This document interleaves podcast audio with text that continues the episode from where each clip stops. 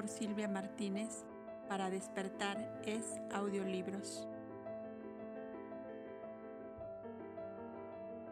La luz baja a la tierra. Mientras tanto, los progresos de Adamu como artesano y labriego y los de Ivana como ama de casa eran visibles a todas luces. La enseñanza de Milcha daba frutos al ciento por uno desde el establo y valiéndose de los renos como animales de tiro y de carga, habían trasladado a la caverna todo cuanto pudiera serles de utilidad en su vida. Registrando las ruinas en que Adamú viviera varios años, encontraron algunas ruedas talladas en piedra con remaches y aplicaciones de cobre unidas entre sí, como especie de plataforma de un rodante pequeño al cual le faltaba la parte superior. Con varas de fresno tan flexible y fuerte como nuestro mimbre y esteras de fibra vegetal de aquellos de vistosos colores que tanto gustaron a Milcha en la barca de los piratas. Adamú dejó arreglada una pequeña carroza que nada tenía que envidiar a las de los mercaderes que colocaban sobre el lomo de los elefantes para cubrir sus mujeres o sus mercancías y el reno mayor y uno de sus hijos tiraban de ella como hubieran podido hacerlo con un trineo sobre los campos de nieve. ¿Acaso aquella pradera no había visto nada más hermoso que la bella pareja de adolescentes recorriéndola en su belleza en su pequeña carroza de varas de fresno, cubiertas de una estera de vistosos colores por fuera y de pieles por dentro? ¿Podía acaso pedírsele algo más a un niño de 13 años de edad? Familia de renos se había aumentado de año en año, formando ya un pequeño rebaño que casi llenaba la caverna cuando por las noches se recogían a dormir. Y fue necesario que Adamo hiciera para ellos una empalizada en la especie de plazoleta que se abría entre las montañas delante de la puerta misma de la caverna. La techumbre, formada de pequeños troncos, de ramas y de pajas, dio a aquella extraña edificación el aspecto de una choza de las que usaron en todos los tiempos los pastores para abrigar sus ganados en el invierno. La caza y la pesca, la recolección de hortalizas, frutos y legumbres les ocupaba a entrambos el tiempo en forma que sus días pasaban rápidamente. Las cavilaciones de Vana para recordar cómo hacía Milcha el queso de la leche de sus renos le llevaron varios días lo mismo que el queso de almendras e higo y la pasta de harina con huevos de codornices y fruta de palmera. Todo esto significaba demasiadas complicaciones para una mujercita que solo contaba algo más de 12 años de edad. Puede comprenderse, por tanto, que el tiempo le será escaso para sus múltiples ocupaciones. Más, un día Adamu quiso llevar a Evana de paseo hacia el río Grande para visitar su barca amarrada en la orilla del, arroyo. Ataron sus renos al original rodante que ellos llamaban Cora, según su lengua atlante, cuyo significado en nuestras lenguas actuales sería para correr. Madina, que, que estaba entonces con un hijito de pocos meses, le seguía y su vástago iba cómodamente echado en el interior de la cora. Salieron al amanecer llevando provisiones para todo el día y fue la vez que más se alejaron de la caverna desde que habitaban en aquellos parajes. Es aquí oportuno hacer notar que 10.000 años atrás las costas del mar Mediterráneo no eran las mismas de ahora, pues sus aguas cubrían gran parte de la región que después fue Fenicia y que muchas de las pequeñas montañas costaneras entonces aparecían como pequeños lotes exactamente lo mismo que las islas que forman los demás archipiélagos. Esto explica que algunos brazos del Éufrates y el Éufrates mismo no quedasen tan distantes como en la actualidad de la costa mediterránea. Cuando apenas habían pasado poco más al oriente de las ruinas de Adamú, comprendieron que Madina sentía algo que la alarmaba. Levantaba su cabeza al aire y daba golpes con su pezuña en la tierra.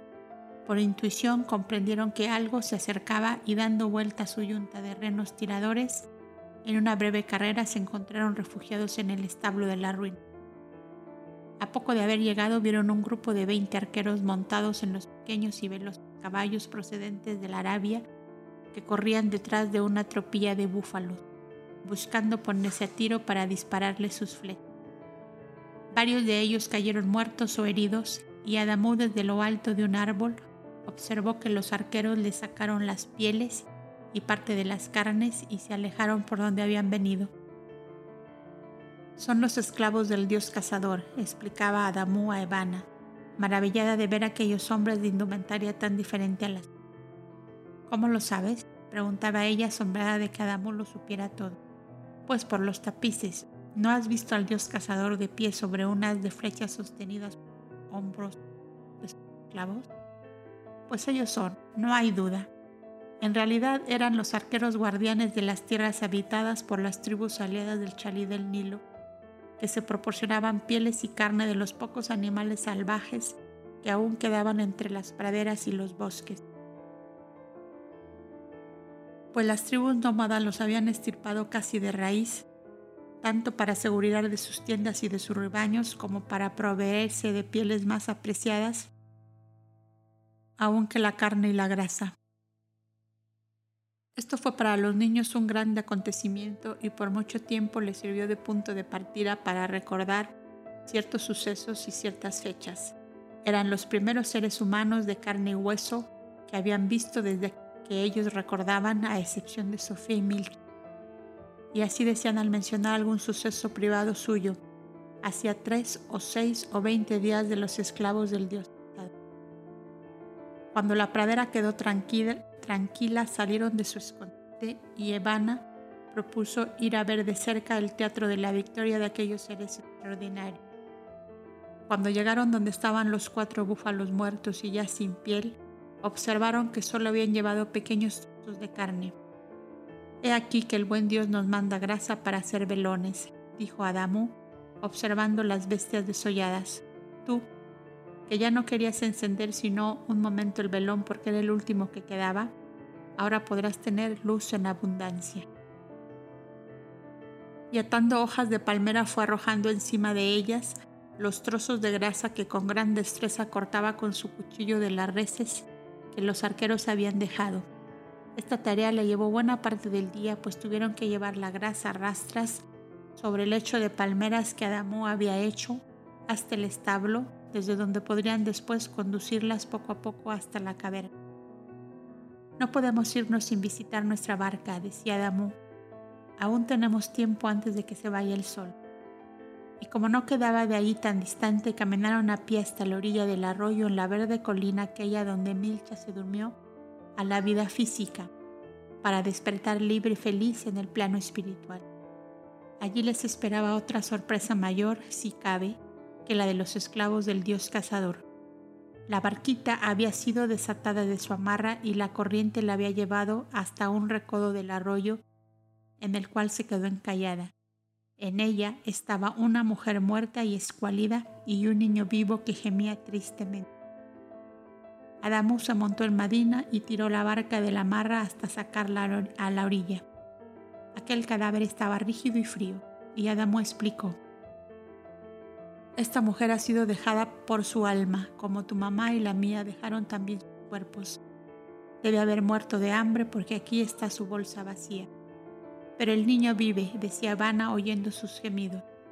Adamu lo recogió de la barca y lo entregó a Evana y rápidamente sacó el cuerpo de la mujer y lo arrojó al agua. Evana mecía al niño como lo había hecho antes con sus muñecos. ¿Qué haremos con él? preguntaba Evana. Pues darle leche y pan y calentarle, dijo Adamu, tomando al chiquitín de manos de Evana y dirigiéndose a su cora donde tenían sus provisiones. ¿Cómo le llamaremos? Qué lindo y qué gordito, exclamaba Evana encantada. Adamú pensó unos instantes y después dijo como un hombre seguro de lo que hacía. Le llamaremos Caíno. ¿Acaso no ha caído sin, saber de dónde? Ah, Caíno, Caíno, ¿cuánto vamos a querer? Evana. El niño parecía tener cerca de dos años y cuando se vio alimentado y acariciado cesó de gemir y comenzó a andar a gatas, o sea, arrastrándose por el suelo Decía algunas palabras cortadas que Adamo y Evana no entendían. Era bastante común en aquellos tiempos que una mujer se viera arrojada de su casa por la familia por diversos motivos. unas veces por celo de una mujer contra otra de las que tenía su propio marido, otras veces subían ellas mismas si eran esclavas por malos tratamientos o por evitar que les fueran quitados sus hijos para llenar el vacío en algún hogar en que no lo sabía. El relato bíblico de Agar, esclava de Abraham, huyendo con su hijo a través del desierto, es una prueba de lo que decimos referente al caso de Caín.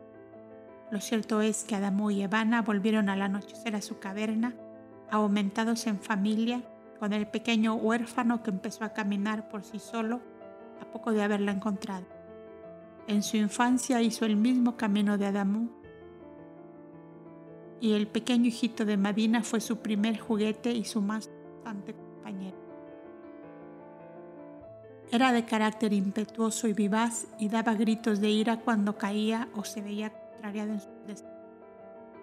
Ambos le quisieron mucho, haciendo el objeto de todo su cariño, hasta que quince lunas después les nació Abel como un loto blanco en la tibia claridad de una noche de luna en plena primavera aquel primer retoño del árbol frondoso de un amor de adolescentes, fue el sagrado tabernáculo en que se encerró el verbo de Dios hecho carne, la palabra de verdad eterna hablada por Dios a la humanidad, el reflejo divino del eterno amor derramándose en esta tierra como la cauda luminosa de un astro que flotará sobre las tinieblas de la humanidad.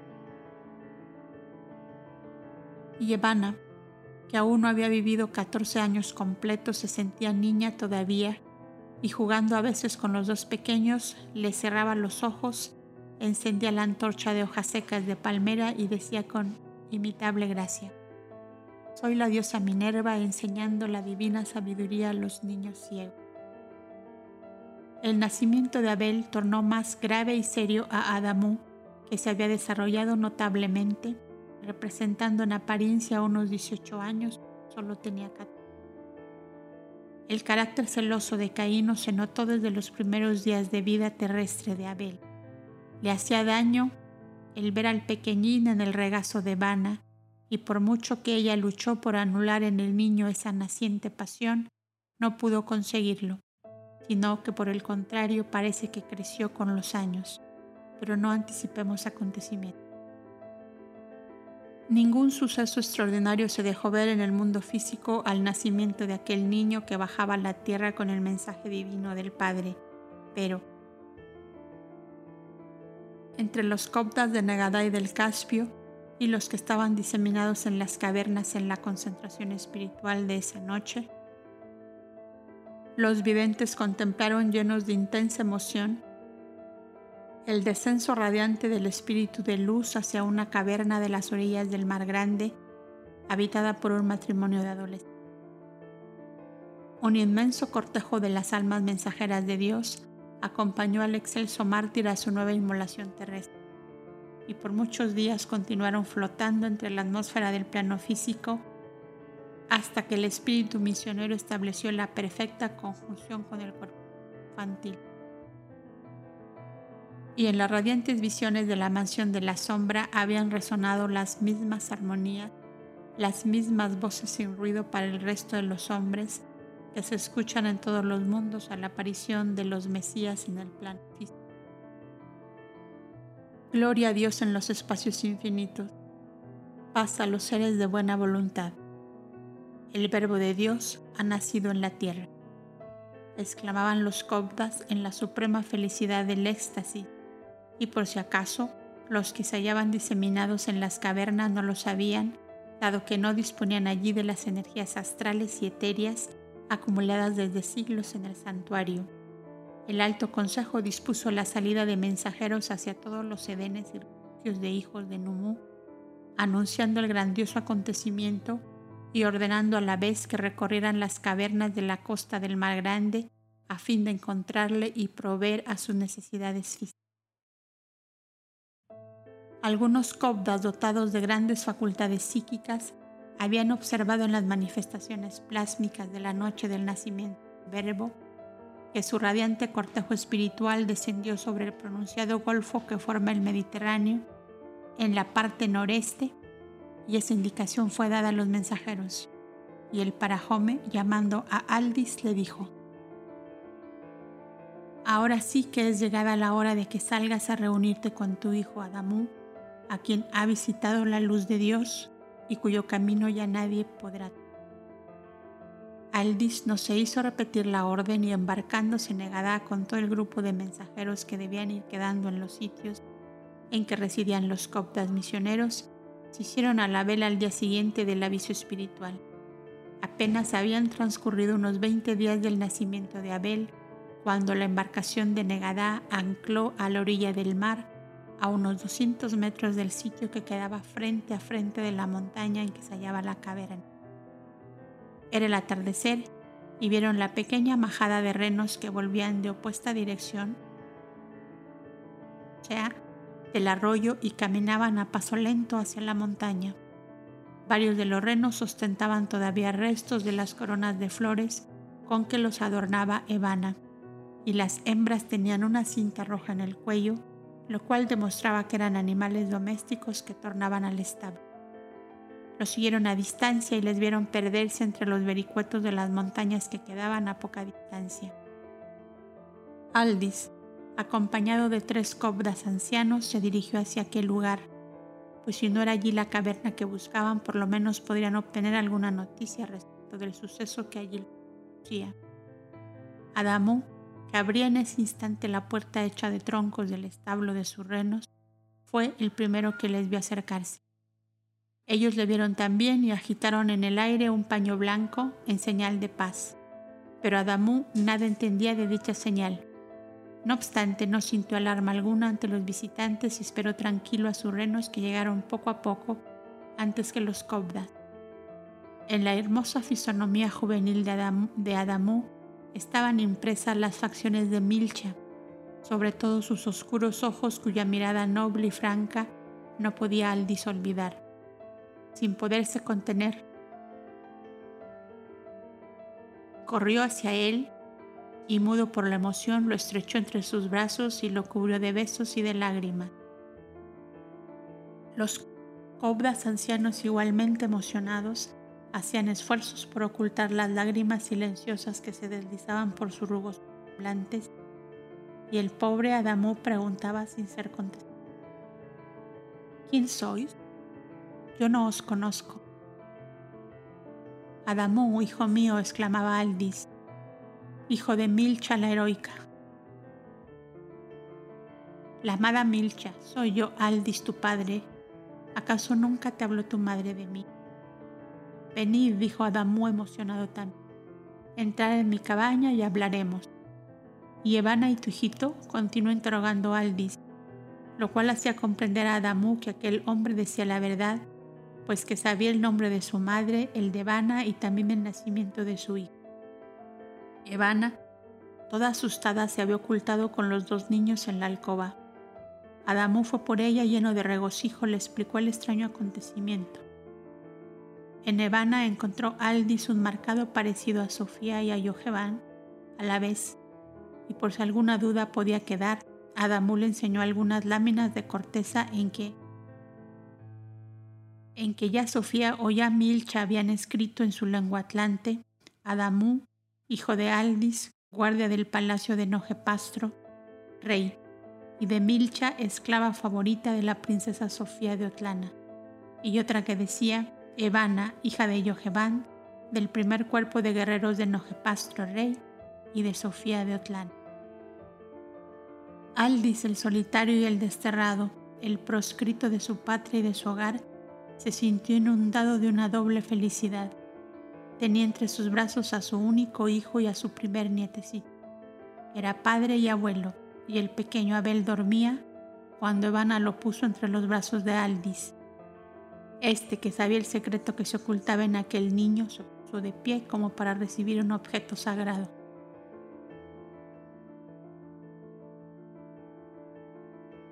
Debía recibirle de rodillas, dijo, estampando un beso religioso de veneración sobre la blanca frente del niño dormido. Esa noche los cobdas la pasaron en la caverna y los comentarios y los relatos y las interrogaciones de una parte y de otra son fáciles de adivinar dadas las circunstancias que rodeaban a los personajes. ¿Cómo habéis llamado a este niño? preguntó por fin Aldis. Hasta ahora le hemos dicho Piquín, porque es tan chiquito, contestó Evana, pero hay que buscar para él un nombre muy hermoso. ¿Queréis que os diga uno? volvió a preguntar Aldis. Decidlo, contestó Adamu, y se hará como vos queráis. Allá en el santuario donde fue anunciado su nacimiento, dicen que debe llamársele Abel, que en la lengua de los siervos de Dios quiere decir bello como el sol. Pues bien, que se llame Abel, porque en verdad es bello como el sol, decía Ivana besando tiernamente a su hijo. A partir de este momento fueron casi ininterrumpidas las visitas de los Cobdas a la caverna del país de Tea, transformada desde entonces para ellos, únicos poseedores del gran secreto, en templo augusto del Verbo de Dios. La embarcación que condujera a los mensajeros del Alto Consejo debía regresar a Negadá a cumplir su misión.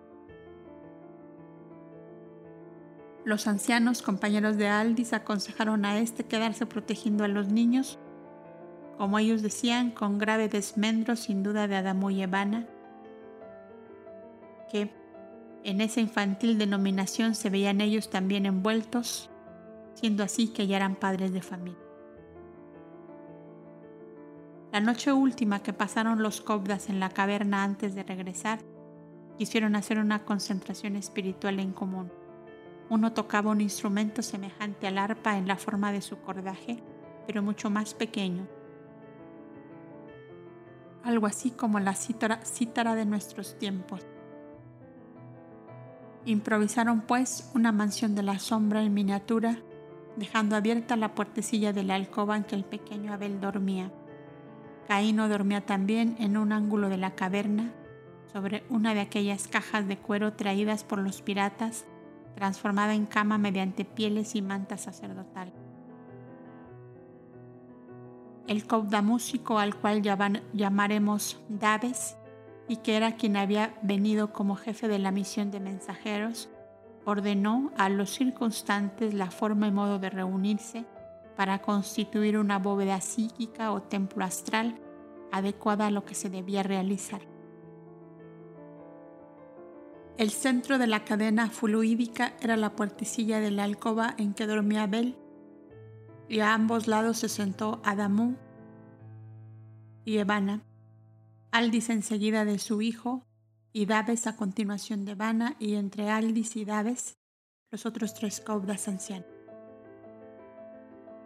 El arpa de Daves, discípulo de Boindra, comenzó a vibrar suave y delicadamente al principio y sus tonalidades fueron adquiriendo poco a poco las intensidades de una plegaria estática. Evana comenzó a llorar silenciosamente y Adamu, sin poderlo remediar, exhalaba profundo suspiro. Una inmensa onda de amor y de paz inundó la caverna sumida en la penumbra, pues hasta la llama del velón había sido atenuada. De pronto la alcoba pareció inundada de una tenue claridad azul, como luz de luna en creciente. Evana iba a incorporarse asustada, pero Aldis la contuvo con una señal calma y de silencio. La luz de la alcoba inundó lentamente toda la caverna y entonces fueron visibles las imágenes fluídicas de Sofía, Milcha y Ojeván en torno a la cama en que el pequeño dormía. La luz se hizo aún más intensa en torno al niño dormido, en forma que éste desapareció entre la deslumbrante claridad y un momento después se diseñó nítidamente el cuerpo astral del Verbo de Dios. Y de pie junto al inmenso lecho de Gaudes, el mago Atlante, en que yacía en profundo sueño el diminuto cuerpo físico que aprisionaba aquel reflejo del amor eterno. Y las manos de la divina aparición se apoyaron en las cabezas de Adamu y Evana, que lloraban en silencio, dominados por una emoción indescriptible, mientras su voz suave, más que las notas de la cítara que se iban apagando, decía, Gloria a Dios en los espacios infinitos y paz a los seres de buena voluntad. Durante nueve siglos vuestras almas me llamaron. He aquí que estoy en medio de vosotros, dispuesto a comenzar la siembra en los campos que me habéis preparado, con el sacrificio y con el dolor, agua mágica que hace fructificar la divina simiente al ciento por uno. Seáis benditos por siempre los que habéis abandonado todo y sacrificado todo para abrir el camino al mensajero de Dios junto a los hombres. Adamú y Evana, mis íntimos compañeros de martirio, bebed la fortaleza en vuestro recíproco amor, porque día llegará en que os visitará el dolor como hoy os envuelve la gloria del amor eterno. Y la radiante claridad diluyó la hermosa visión en tintas de ópalo y rosa que fueron atenuándose suavemente hasta quedar de nuevo la caverna sumida en la penumbra. Evana, sin poder resistir más la profunda emoción que la embargaba, corrió hacia Adamo, el cual, al cual se abrazó llorando a grandes hoyos. Aldis y sus compañeros, habituados a estas intensidades, continuaron inmóviles, en silencio, dejando correr lágrimas mudas que nadie veía porque se deslizaban sin ruido hasta perderse entre los pliegues de la túnica azulada. Y allá en Egadá, los cuarenta cobdas del turno de esa noche en la mansión de la sombra habían asistido a la esplendorosa manifestación de la grandeza de Dios en la pobre caverna del país de Tea. ¿Cómo? ¿Qué forma? Ni hay distancia para el espíritu, ni hay imposibilidad para el amor verdad. Cultivado en sus formidables energías mentales, el espíritu de aquellos solitarios, desprendidos de todas las bajezas de la vida carnal, era apto para transportarse a donde su amor los llevara y llegaron a la concentración profunda con el pensamiento fijo en el verbo de Dios que había bajado a la tierra. El amor nunca es estéril cuando es verdadero. He ahí el secreto de todos esos enigmas formidables del espíritu que a los hombres encadenados por la vida grosera de los sentidos, que no sabemos o no queremos dominar, nos resulta más cómodo darles los nombres ultraterrenos de milagros, misterios, hechos sobrenaturales y por tanto fuera del alcance de las capacidades humanas. Y a todo esto se añade la casi completa ignorancia de las multitudes que nada hacen por llegar a un amplio conocimiento de las leyes sublimes e inmutables del mundo espiritual. Lo que en este planeta Tierra de tan escasa evolución es incomprendido para la, para la gran mayoría de sus habitantes, en esferas de mayor progreso en sus elementos constitutivos y en las humanidades que los habitan son hechos corrientes y conocidos de las multitudes. Entradas ya en la etapa de evolución en que dentro de poco entrará también la humanidad de la Tierra. Aclarando sombras. Mientras la embarcación se hacía a la vela y retornaba negada, con las felices noticias que conocemos, Aldi se entregaba de lleno al amor de su hijo, tan inesperadamente recobrado. En Adamú amó también a Evana, y a entre ambos los amó sobre todo en Abel, cuya grandeza y divina figuración en la historia de la humanidad le era ya conocida por las vastas y profundas enseñanzas que había recibido en 14 años de vestir la túnica azulada y Adamú y Evana recibieron de Aldis muchos de los conocimientos adquiridos por él en Egadá, la historia de su propio nacimiento, su origen atlante y todo lo concerniente a su primera infancia hasta que él y Yoheván fueron tomados prisioneros por los piratas. Los niños le referían a su vez todo cuanto surgía más o menos claro en la penumbra de sus recuerdos infantiles. Y Aldis, avesado ya a mirar la égida soberana del Ser Supremo, en el encadenamiento de los sucesos grandes y pequeños alrededor de la nueva venida del Verbo de Dios a la tierra, abría su espíritu a las irradiaciones divinas del amor eterno que le permitía observar desde tan cerca la grandeza y la gloria de Dios manifestada a los hombres. Aquí cabe meditar en el porqué de las leyendas tan fantásticas e irreales, cuando hubo medios para contar a los hombres del futuro los hechos tal como ocurrieron. Intervienen, a juicio mío, muchos factores, siendo el principal de ellos la destrucción denegada por los Ixos, que invadieron y poseyeron durante siglos las fértiles regiones del Sior o delta del Nilo, y los Cobdas, a los tres o cuatro siglos después de Abel, dejaron introducir ciertas relajaciones en los hábitos y costumbres heredados de sus primeros fundadores.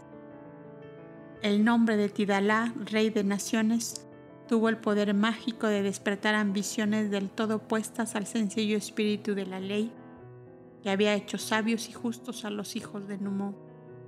Y de la misma manera que hoy los sucesores de Pedro, el pescador de Galilea, llegaron con el tiempo a ser los más fastuosos y dominadores de todos los soberanos conocidos de las antiguas y modernas civilizaciones, en idéntica forma, el hombre faro del antiguo santuario de los Cobdas se transformó a través de los siglos en hijo de los dioses, en una divinidad que tenía sobre la tierra todos los poderes de la divinidad, exactamente lo mismo que los pontífices del catolicismo.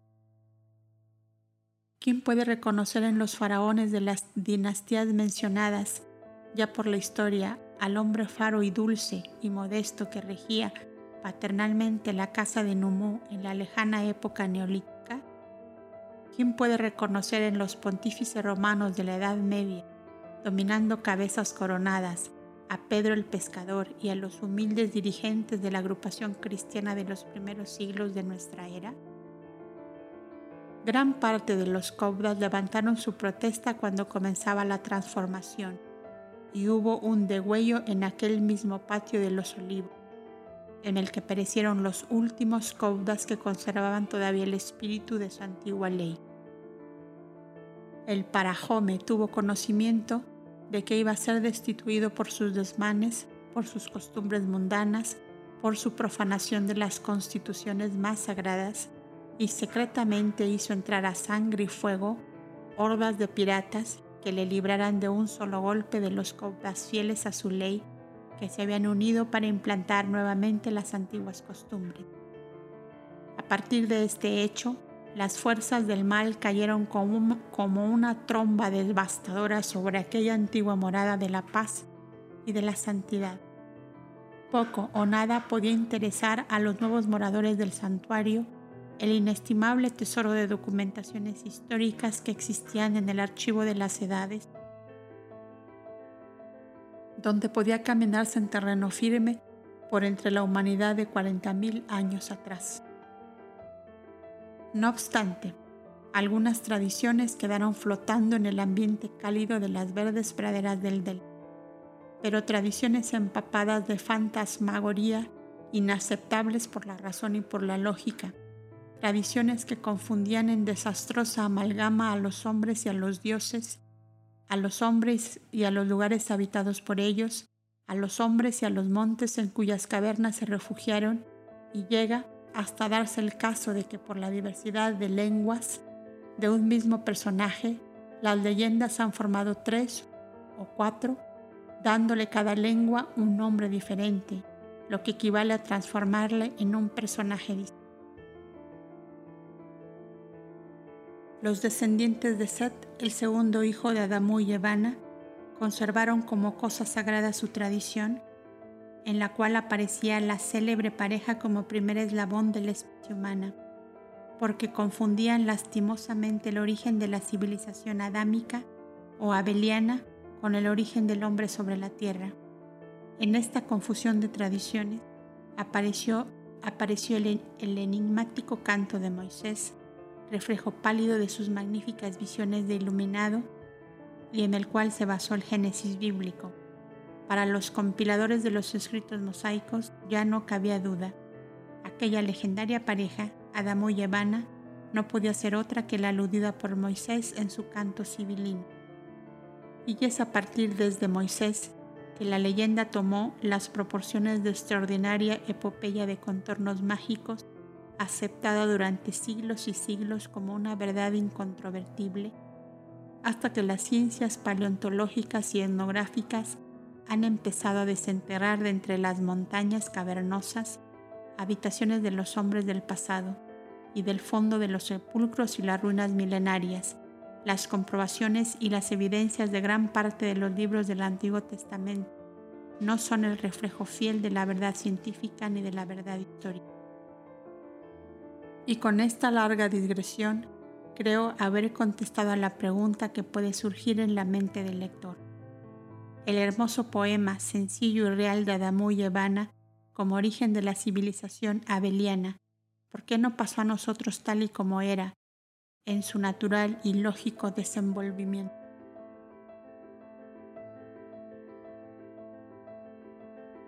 El paraíso de Adamú y Evana.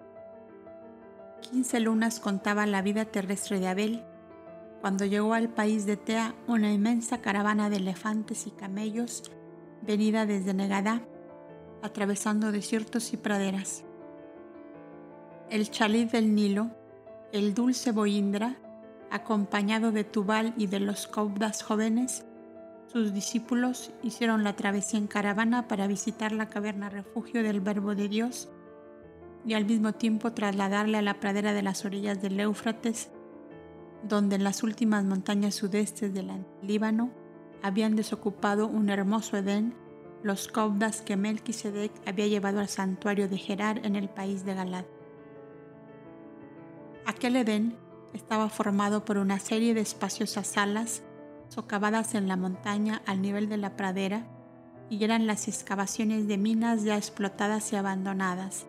La fertilidad de aquella zona y la labor de los cobdas durante varios años, el hecho de haberse reunido en aquella comarca lo mejor de los pobladores del valle del Éufrates y ser allí la residencia de una especie de representación de la autoridad del chalí del Nilo y de los 80 caudillos urbaucinos, sus aliados, daba a aquel lugar una mayor seguridad y protección al divino misionero y a su familia terrestre. Con esto, le acercaban más de la mitad del camino a Negadá, cuyos fundadores y gobernantes, los Cobdas, eran los únicos poseedores del secreto de Dios, como ellos decían, al hacer referencia al magno suceso de que eran testigos.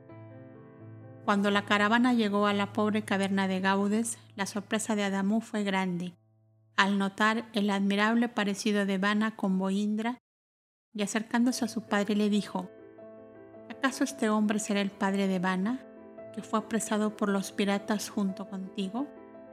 Aldi se encontró en apuros para contestar, pero juzgando que era demasiado honda aquella verdad para ser comprendida por los niños, contestó rápidamente, Sí, hijo mío, es el padre de Vana, y decía verdad en parte, puesto que aquella materia era la que había dado vida a la joven compañera de su hijo. Hija de mi hijo, reflejo lejano de mi sabia, exclamaba Boindra estrechando sobre su corazón a la rubia hija de Sofía y de Yoheván, que hizo revivir una vez más para él los días lejanos de su juventud. Aquella otra juventud pasada en Otlana cuando al caer de la tarde se sentaba con Sadia bajo los árboles de su tierra y cantaba en su lira mágica a los bucles dorados que semejaban por sus reflejos dejas de bronce. Evana estaba encantada de su padre y un día decía con mucha gracia a Adamo, casi le quiero más que a ti. Mas un día la niña tuvo una curiosidad inocente y preguntó a su padre, ¿por qué te llaman Boindra y no Yojevan? porque en la lámina de corteza que escribió mi madre se lee, Evana, hija de Yoheván, del primer cuerpo de guerreros de Nojepastro rey y de Sofía, princesa de Otlana. Me llaman Boindra porque tal era el nombre del padre de tu padre, que al dejar su cuerpo en el sepulcro revivió en su hijo, al cual transmitió como su verdadero ser el genio de la armonía que habitaba en él.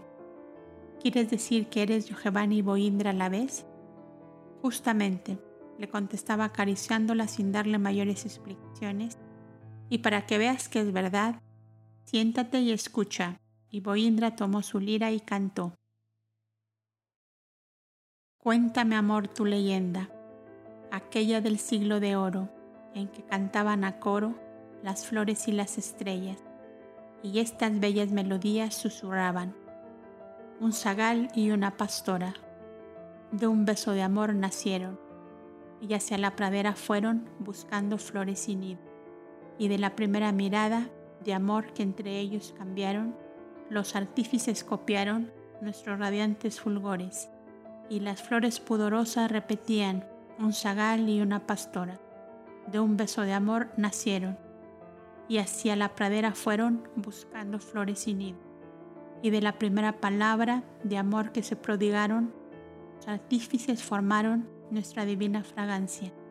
Sonancias melodiosas emanaban, las estrellas y las flores, que cantaban los amores del zagal y la pastora, que una hora de inefables embelezos, del soplo de amor de un beso, hacia esta tierra bajaron. Aún no había terminado la última cadencia de la lira de Boindra cuando Evana le abrazó tiernamente, cubriéndole el rostro de besos que irradiaban toda la intensidad de su alma sensible y apasionada. Qué hermosa es tu música, qué hermosa es tu voz. Yo quiero una lira como esta tuya y quiero cantar como tú. Ya has dado al mundo la más hermosa y divina canción, hija mía, le contestó. ¿Cuál? preguntaba ella. Ese pequeño ser que sentado sobre el césped abre hoyitos en el suelo y entierra corazones. ¿Ves? Ivana volvió hacia atrás la vista y vio a su pequeñito Abel, absorto en la tarea que Boindra había observado. ¿Puede haber acaso mejor armonía que su palabra, emanación divina de Dios, cantando su amor eterno a los mundos, los seres y a las cosas? Evana corrió hacia él y levantándolo en sus brazos fue a sentarle sobre las rodillas de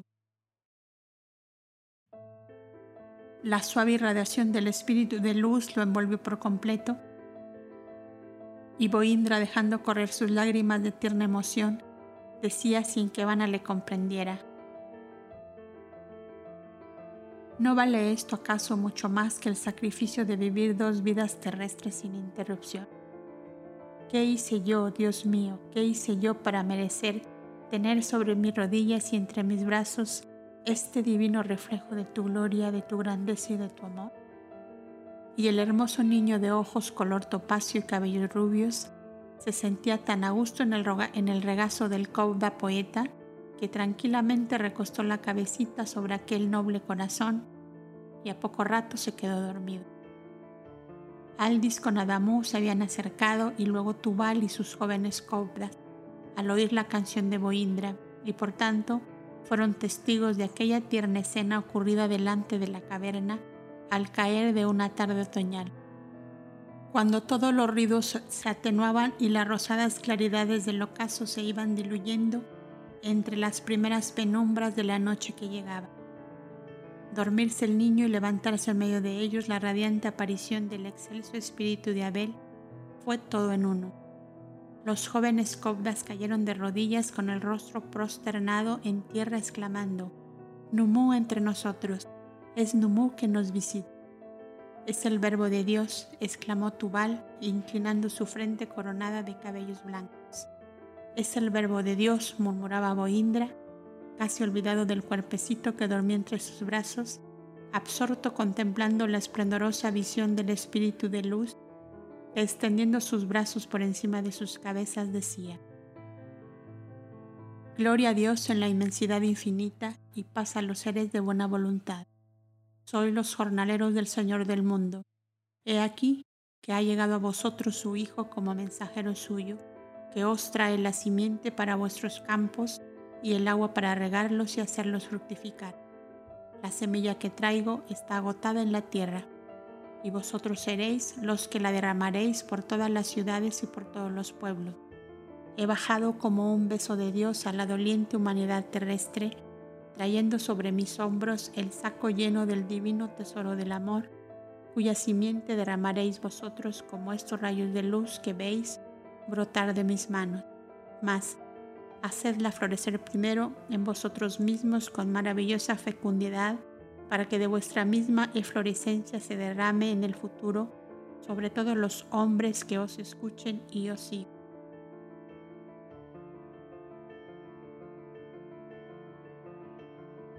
y como la luz de luna que suavemente se esfuma detrás de los velos grisáceos de una tenue nubecilla, la visión se esfumó, dejando en todas las almas la dulce y serena irradiación de la, de la paz y del amor.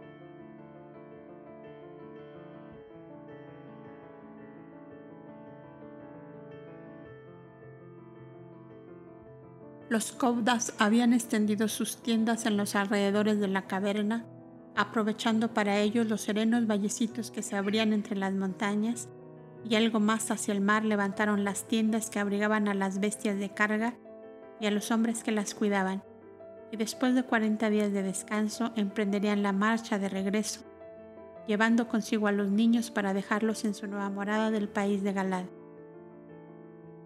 Los cobdas jóvenes se ocuparon en hacer la recolección de frutas, hortalizas y legumbres, secundados eficazmente por los renos de cuyos inteligentes servicios domésticos estaban todos maravillados.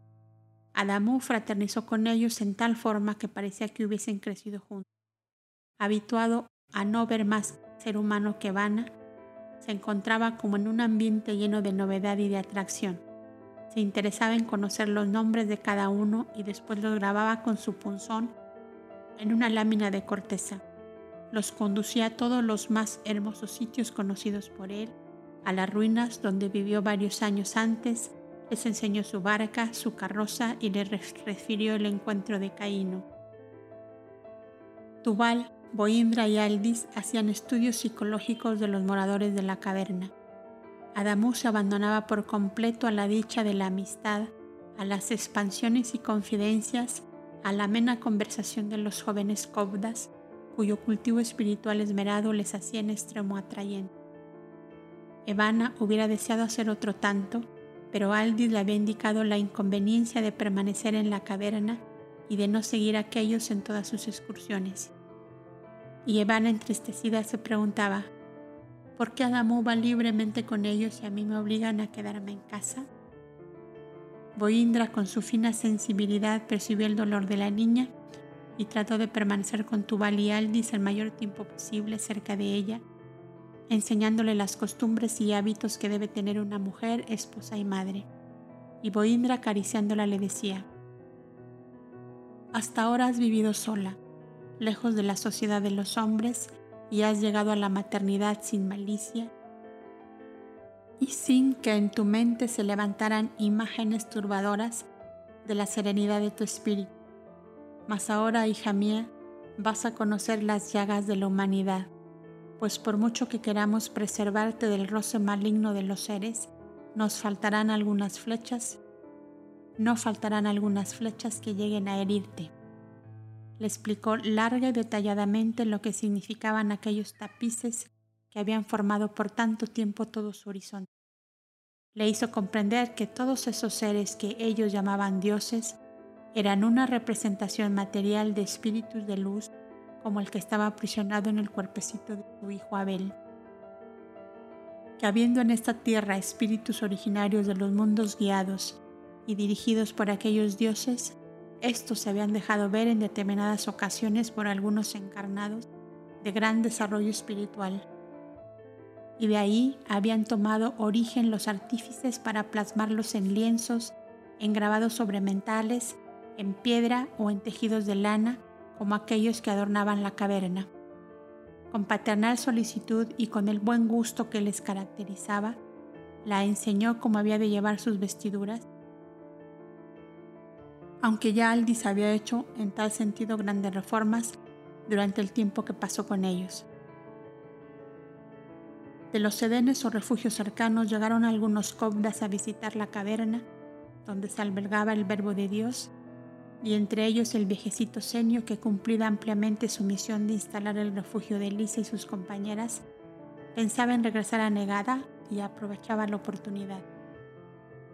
Y antes de emprender el regreso, Boindra dispuso que un grupo de los arqueros guardianes se instalase en la caverna dejada por Adamu y Evana, que tan buenas condiciones reunía para ser habitada y evitar que así fuera tomada como albergue de piratas, según ocurría con casi todas las cavernas de la orilla del mar. Y cuando todo estaba dispuesto, la caravana emprendió el regreso buscando el camino de la pradera, o sea, por la costa del gran río Éufrates, cuyas musicales corrientes tantas veces habían oído de lejos los niños, cuando el viento del este les llevaba los rumores y los sonidos hasta el sereno arroyuelo por el cual paseaban en su barco. Adamú y Evana, con Aldis y los dos pequeños, iban cómodamente instalados sobre el lomo de un elefante, cubiertos por uno de aquellos grandes doseles que se acostumbraban para estos casos. Boindra, Senio y Tubal se instalaron en otro cerca de ellos para vigilarlos de cerca. A la pequeña tropilla de renos con Madina a la cabeza no hubo forma de apartarle del elefante que conducía a los niños. Caíno había tomado grande amor a la grulla y la llevaba consigo. Fue necesario que los caudas jóvenes dieran razón a Evana del sitio en que habían colocado a Ceres, a Isis y a Minerva, al dios cazador, al dios labrador y al dios del mar para que ella se decidiera a viajar tranquila. El pequeñito Abel pasaba de brazo en brazo y era de ver el respeto y cuidado con que lo tomaban, pareciéndolos a veces, sobre todo a los más tímidos, que no estaban sus manos bastante puras para tocarle con ella. Era un niño de temperamento quieto y tranquilo, demasiado tímido y esquivo. Escondía la carita en el pecho de su madre cuando una persona extraña se le acercaba, mas al poco rato de hablarle extendía los bracitos hacia aquel que le invitaba con los suyos y permanecía a gusto mientras no oyera ningún grito o ruido demasiado fuerte, pues en tal caso demostraba enseguida su inquietud y buscaba de huir hacia donde estaban sus íntimos. Manifestaba gran alegría cuando Boindra tocaba la lira cerca de él y tan a lo vivo demostraba su placer que acercaba su boquita a las cuerdas para besarlas, comprendiendo ya que el beso era una manifestación de cariño. Y los jóvenes cobdas como los ancianos decían en lo interior de sí mismos sin atreverse a manifestarlo con palabras. No volveré a Negadá sin llevar en mi frente los efluvios de un beso del verbo de Dios. Todos lo pensaron, pero ninguno lo dijo. La sensibilidad de Boindra percibió aquel pensamiento y en una noche que descansaban junto a un bosque de cedros, al amor de la lumbre, les decía a todos en familiar conversación. Aprovechemos los días que aún nos quedan para estrechar relaciones con el pequeño Abel, en forma que al despedirnos nos dé un beso de buena voluntad. Bien se sabe que un viaje es circunstancia muy favorable para estrechar amistad, y así fue como al llegar al lugar destinado para habitación de Adamu y Evana, todos aquellos seres que habían formado la numerosa caravana se creían como miembros de una misma familia. Adamu veía acercarse con pena el día en que debía separarse de sus amigos los jóvenes cobdas. Él se sabía ya la historia de cada uno de ellos y todos sabían y comentaban la tierna y conmovedora narración de aquel niño a quien su extraño destino le había hecho vivir y crecer en la más completa soledad y llegar a ser esposo y padre cuando aún no había salido de la... Evana encontró que la nueva casa era demasiado grande y no conociendo lo que eran los palacios, pensaba que era uno de ellos. Aquella cabaña era muy diferente de la que dejaba y en ella había mucho más trabajo del hombre que de la naturaleza se conocía que era el resultado de grandes excavaciones en aquel terreno pedregoso hacia el sur. Ya en los comienzos de la arenosa llanura de Sed Monea, mientras que al norte, al este y al oeste se abrían grandes praderas y bosques frondosos de plátanos y cedros, de almendros y cerezos, de palmeras y terebintos. Los algodoneros y los cañaverales de azúcar crecían allí maravillosamente. Eran las últimas ramificaciones montañosas del antilíbano, pequeñas serranías cubiertas de vegetación, y la caverna que vamos a describir había sido dispuesta mediante demoliciones de trozos de montaña y amontonamiento rústico de enormes bloques de piedra que la hacían semejante a una mezcla de caverna natural y de choza construida mediante cortes verticales en la montaña misma. En una especie de plazoleta formada de rocas, de cedros y olivos gigantescos, se abrían varias puertas que daban entrada a diversas habitaciones completamente irregulares y comunicadas unas con otras. Todas ellas estaban recubiertas por dentro de grandes planchas de madera lo cual las hacía más abrigadas y limpias, dándoles el aspecto de habitaciones perfectas. Unos grandes estrados de madera que podían utilizarse como asientos y como camas circundaban todas las habitaciones menos una, la más grande de todas que era destinada a establo. Aldis y Boindra eran los que desempeñaban los oficios de instalar convenientemente a la pequeña familia para la cual todas las cosas habían cambiado. Sus tapices eran ahora mirados como algo muy superior, pues se les había explicado su significado y la verdad oculta en ellos. Fueron colocados en la habitación más apartada, o sea, en la que los Kovdas habían utilizado para sus concentraciones espirituales. Era aquello una pequeña mansión de la sombra, con un mu pintado en la madera misma, con una tosca pilastra de agua y algunos velones de cera. Transmitieron a los niños su culto, sin ritual y sin fórmulas, nada más que la concentración del espíritu buscando a Dios, y aquella habitación sería pues su lugar de oración. Adamo y Evana se sentían como sumergidos en un atolondramiento a causa de las variadas impresiones que venían recibiendo desde tanto tiempo. Felices de verse amados, sentían no obstante levantarse en ellos una amarga tristeza al pensar que todo aquello terminaría y que volverían a quedar completamente solos con su familia de renos como en todos sus primeros años. Ambos se comunicaron sus pensamientos de incertidumbre y de amargura la primera noche que pasaron en la nueva habitación. Padre y el mío se marcharán llevándose a todos mis amigos, decía Adamú con inmensa tristeza. Mi vida será en adelante pesada y amarga. ¿Cómo? ¿Y yo no te sirvo ya para nada? ¿No me dijiste una vez que te gustaba tanto haberme encontrado? Estaba Evana con amargura. Sí, Evana, sí, me sirves y eres lo que más quiero sobre la tierra. Pero ¿qué quieres? Me gusta también mucho la compañía de todas estas gentes que han pasado con nosotros siete lunas y que ahora van a marcharse, dejándonos de nuevo abandonados a nosotros mismos. Tiene razón y siempre me hago esta pregunta. ¿Por qué no nos llevarán hacia donde ellos viven? ¿No te parece, Adamu, que estaríamos muy bien en aquella hermosa casa que ellos tienen más allá en su país? ¿Sabes una cosa, Ivana? De lo que he oído a mis amigos, he descubierto que tu padre es el que manda más en todos ellos, pues es, como dicen, el rey de todos estos campos inmensos y de otros países que no conocemos tú y yo. Una multitud de gentes como las arenas de la orilla del mar le obedecen. ¿De veras? preguntaba Ivana azorada. Yo pensaba que el rey era aquel de cabellos blancos que llaman Tubal. Pero, ¿cómo es que mi padre es rey y no le vi mandar a ninguno? Y si es rey, ¿por qué a nosotros nos deja solos aquí? Tú no entiendes ciertas cosas, Evana, pero yo sí, porque mis amigos me lo han explicado. Si supieras qué historias tiene tu padre y también los otros, ¿no ves cómo todos le quieren?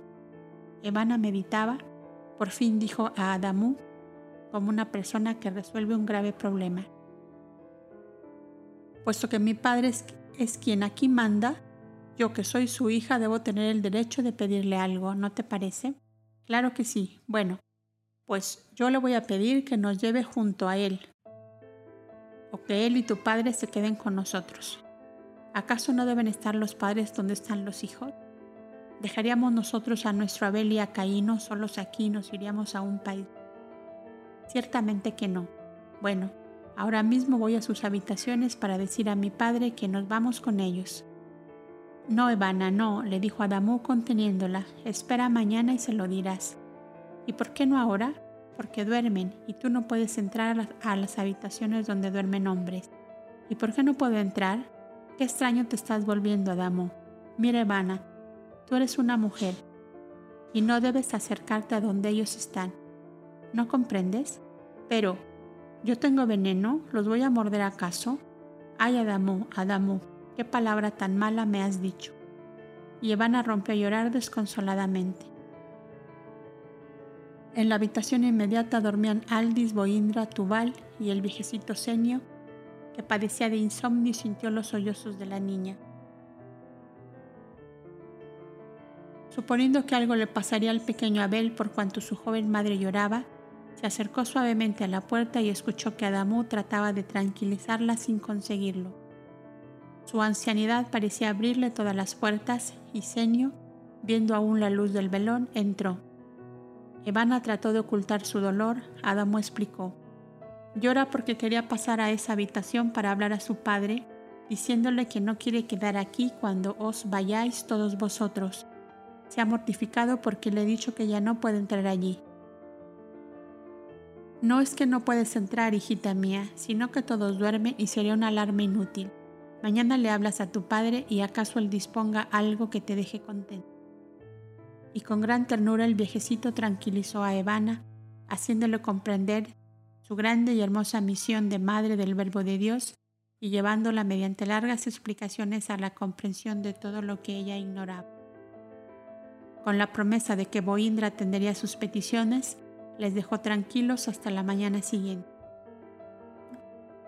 Era costumbre entre los Kobdas estar ya de pie a la salida del sol, no habiendo tenido trabajos espirituales en la noche, y así fue que al amanecer, Boindra salió fuera de su habitación y sentado en una enorme piedra, especie de estrado que había en la plazoleta formada de robles y de olivos, empezó a tañer su lira tal como acostumbraba a hacerlo en Negada para despertar a sus hermanos con el himno del sol, el himno del mar, la canción del agua, el poema de las estrellas y la fuente, el cantar de los olivos, etc., una serie de hermosos versos a las obras de Dios en la naturaleza. Su ley decía, Tañed con grande amor vuestra lira al amanecer para que las criaturas de Dios sientan que le amáis desde el momento de vuestro despertar. Y entre los cobdas había turnos para esto. Las ondas de armonía exhaladas de la lira, a tono con las vibraciones de amor del ejecutante, formaban del desdespertar un aura serena, dulce y suave que perduraba durante todo el día. Apenas oyó Ivana la música, Corrió hacia donde estaba Boindra y dejándose caer en el césped a sus pies, recostó la cabeza sobre sus rodillas y lloró silenciosamente. El Kobda poeta y músico nada vio, nada absortas todas sus facultades en emitir vibraciones formidables, en producir ondas y más ondas que parecían ir empapando de armonía el follaje de los altos cedros y de los robles corpulentos, las ramas lacias de los olivos, las palmeras rumorosas y las hojas resonantes del cañaveral de azúcar. Cuando terminó su divina melodía, dejó la lira y acariciando la cabeza de Vana que dejaba correr libremente sus lágrimas, le dijo con sensible: Sadia lloraba como tú cuando yo tocaba la lira. ¿Cómo te pareces a ella, hija? ¿Quién era Sadia? preguntó rápidamente Vana olvidando un tanto su tristeza. La madre de Yojeban, o sea, tu abuelita. Pero, ¿es el caso que yo lloro más que por la música, por vos que me dais esa música? ¿Cómo por mí? Porque os vais y me dejáis abandonada como si yo no fuera nada para vos. ¿No soy vuestra hija acaso? Boindra sintió que su corazón se estremecía dolorosamente ante esta queja de la niña, reflejo lejano de aquella que tanto había amado. Mira, hija mía, le dijo, cuando una mujer toma esposo y forma una familia como tú has formado la tuya, necesita de cierta independencia para mantenerse más unida y libre de influencias extrañas. Pero esto no quiere decir que os deje abandonada Aun cuando yo no esté constantemente a tu lado, pensaré siempre en tu bienestar y felicidad. ¿Por qué piensas que os hemos traído aquí? Pues para teneros más cerca de nosotros y desde, desde luego más acompañados y protegidos. Pero si vos sois el rey de estos países, ¿podéis llevarnos a vuestro palacio para que vivamos allí todos juntos? ¿Quién os obliga a apartarnos de vos? Yo no soy un rey, hija mía, yo soy un Kobda, frase que nuestra lengua significa extraer del fondo de todas las cosas lo más hermoso que hay en ella. Se aplicó esta frase hace muchos siglos a los que extraían los metales preciosos del seno de las montañas y a los que extraían las perlas del fondo del mar. Y nuestros antiguos padres las aplicaron a nosotros, a esta agrupación de hombres dedicados al estudio, que les hace adquirir conocimientos en el orden de las ciencias humanas y dedicados al cultivo del espíritu que les permite extraer los tesoros de belleza y de bondad que se encierran en todas las obras de Dios. Pero Adamu dice que vos sois un rey de tantos y tantos pueblos como las arenas de las orillas del mar. Poindra hizo comprender a Evana la forma y modo como llegó a cargar con la grave responsabilidad de gobernar numerosos pueblos. Ya ves que un rey de numerosos pueblos no puede traspasar lo que es su propia ley. Antes que rey soy un Kobda y yo no puedo introducir una familia dentro de la casa que habito porque la ley de esa casa no es la ley de una familia. ¿Y Adamo puede ser un Kobda como vos? Ahora no, pues debe estar a tu lado para cuidar de ti y de vuestro hijo, porque ese es su deber del momento. ¿Y yo no puedo ser Kobda como vos? tú estás en el mismo caso de Adamu. ¿Y no os podéis quedar a vivir con nosotros? Volvió a preguntar Evana sin perder la esperanza de conseguir algo. Os visitaré con frecuencia, pero mi deber me impide permanecer siempre aquí. Mas no creas que vais a quedar abandonados. Aquí quedará con vosotros Aldis, que también es vuestro padre, hasta que edifiquemos una casa de Numu del otro lado de este bosque y puedan venir acaso todos los jóvenes cobdas que tan amados son de Adamo. ¿No estás contenta ahora? le preguntó. Todavía no, contestó con toda franqueza van. ¿Y por qué? Porque entonces no tendré a nadie, ni aún a Adamo. Los amigos para él y todo para él. ¿Y yo? Ah, ahora comprendo. Pobrecita mía, sientes la necesidad de otro cariño tierno y suave como el de una madre, por ejemplo, ¿verdad? Sí, sí, habéis adivinado. Estuve tanto tiempo en la soledad que me lastima pensar en quedar otra vez. Y si yo hago venir aquí dos o tres madres que te amarán mucho, ¿estarás contenta? Si son buenas como vos, sí que me contentaré mucho. Entonces hemos conseguido ponernos de acuerdo. Te doy palabra de que permaneceré aquí contigo hasta que vengan esas madres que tanto van a querer. Senio el viejecito alcanzó a percibir estas palabras, pues llegaba en ese momento. Ya te decía yo, Evana, ya te decía yo, que tu padre te dejaría contenta, exclamaba el anciano acercándose al hermoso grupo formado por Boindra, de tan bella y gallarda figura, y Evana sentada a sus pies y tan semejante a él en sus largos bucles castaños y claros y en sus ojos de color topacio. Y aquí viene Adamu, y habrá que contentarlo también, continuaba el viejecito con su habitual sonrisa de íntima felicidad.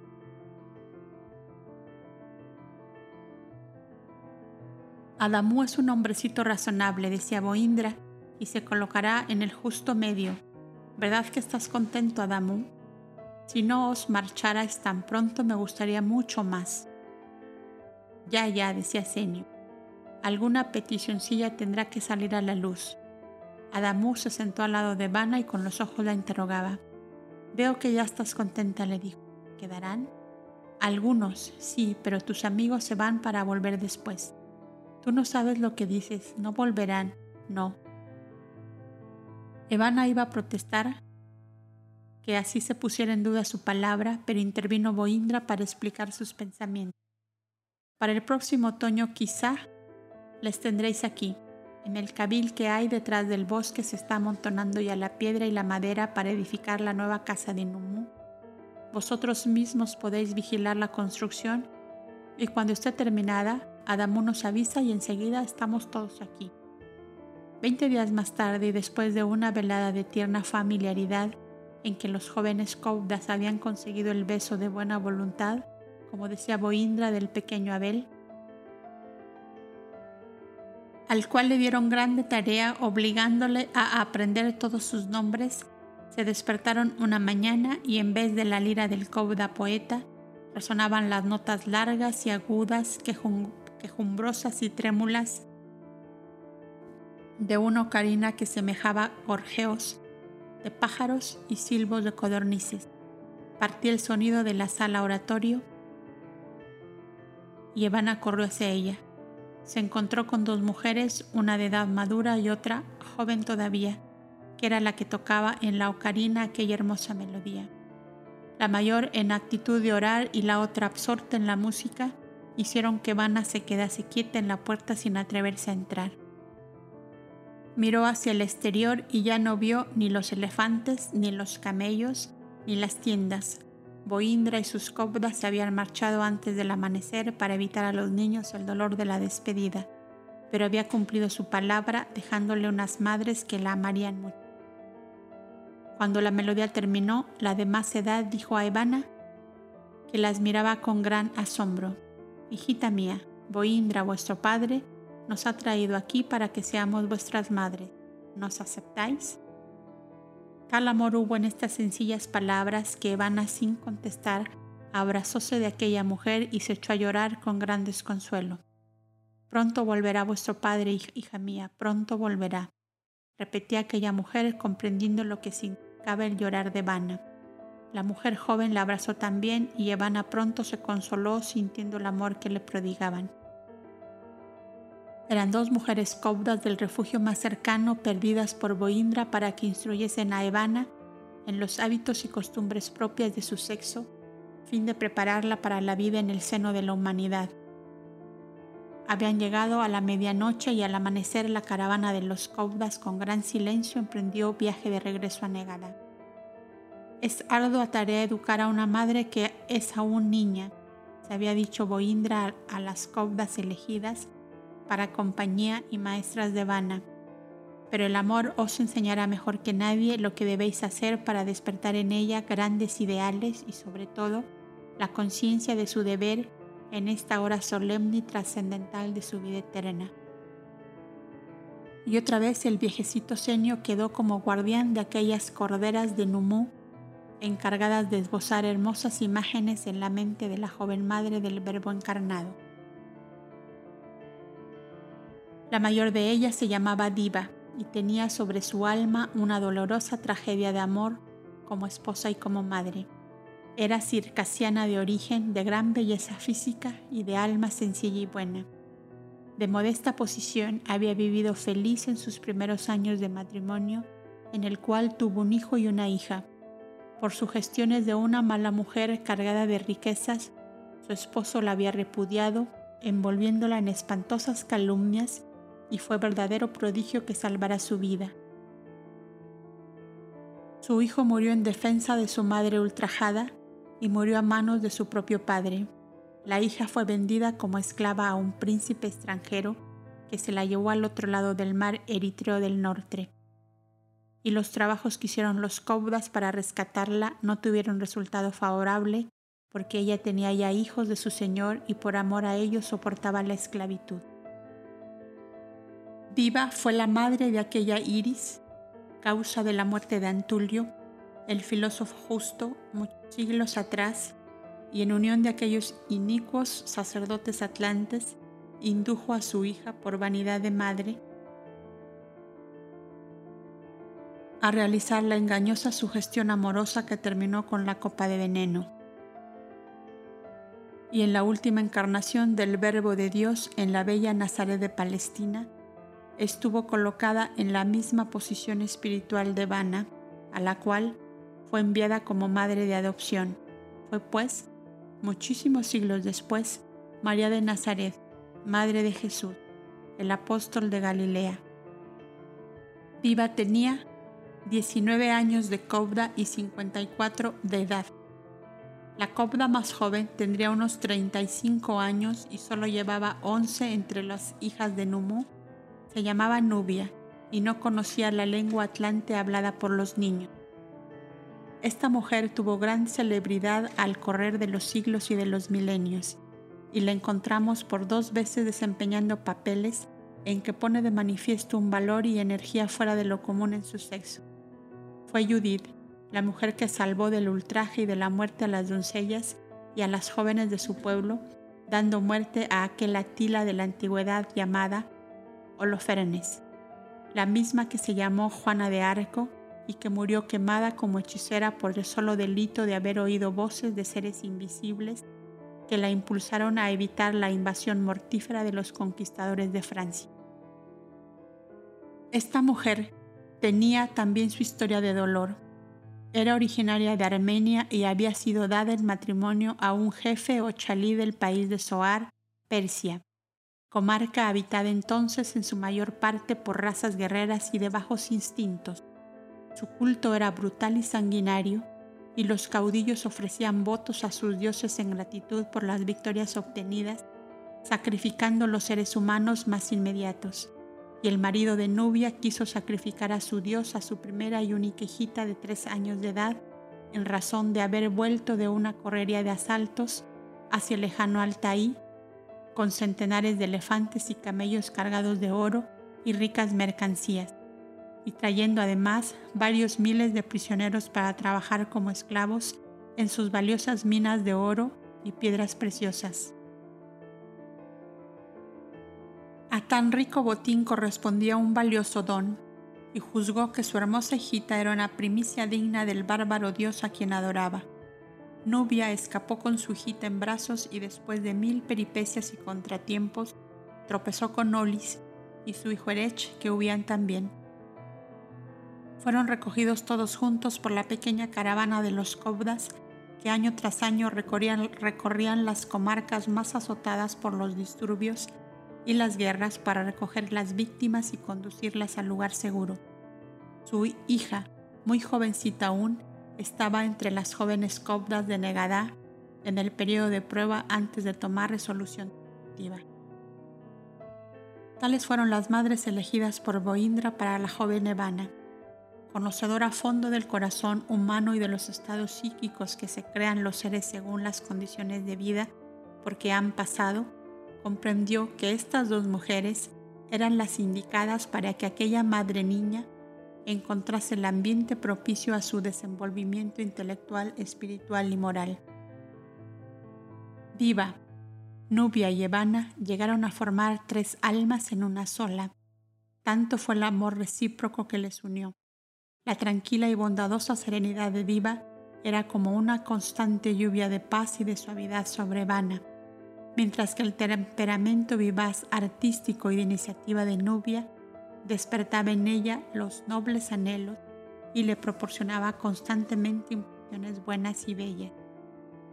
Diva creía haber encontrado en Evana su hija perdida y reconcentró en ella gran parte del amor mezclado de amargura que había en su corazón para aquella hija a la cual no creía volver a abrazar jamás. Llámame madre para que la ilusión sea completa, le decía. Y la más joven le decía a su vez, me gusta que me llames madre para confundirte en el mismo amor de mi hija y que en vez de una sean dos las que tenga en mi corazón. Y Evana con picaresca gracia decía contestándoles, entonces madre, gran, madre grande y madre joven para distinguir.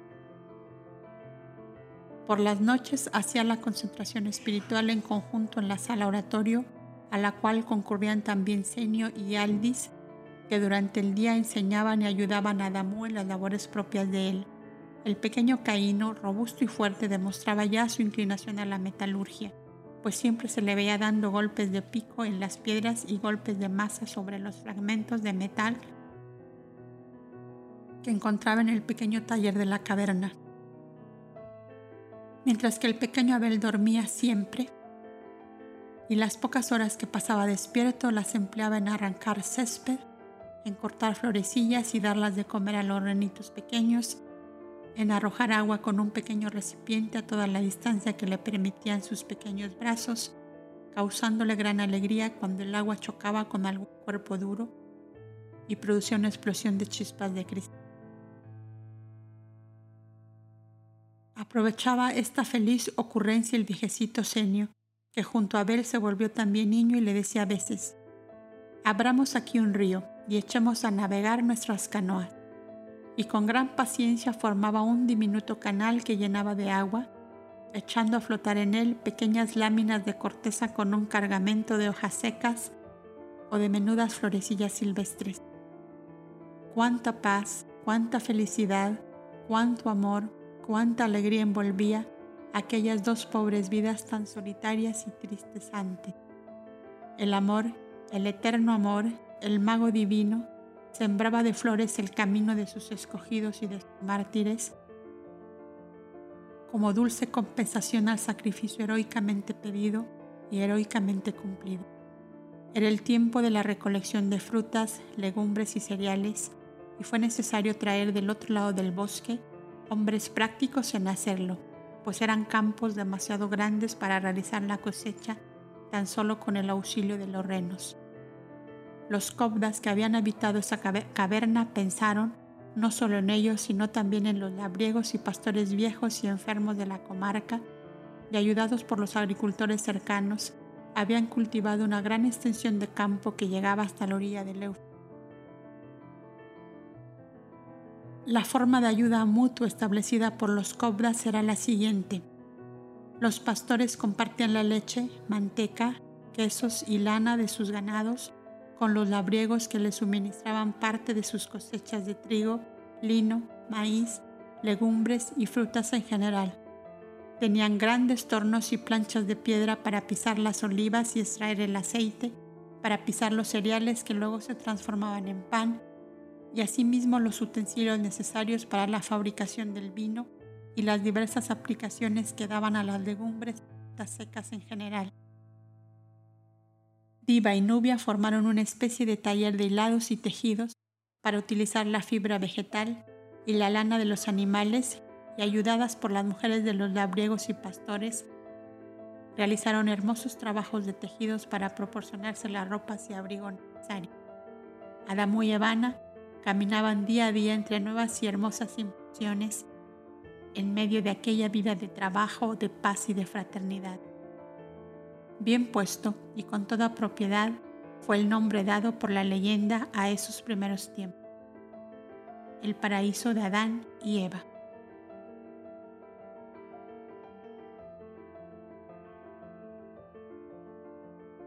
Siguiendo a la caravana. La travesía de Boindre y sus compañeros les ocupó varias lunas, pues les fue necesario tomar diversas resoluciones mientras iban encontrándose con los cabires de sus aliados, los caudillos urbausinos de Galad y de Sedmon. El Verbo de Dios ha bajado a la tierra para salvar a la humanidad de su miserable estado de envilecimiento, decían los caudas por todas partes donde pasaban.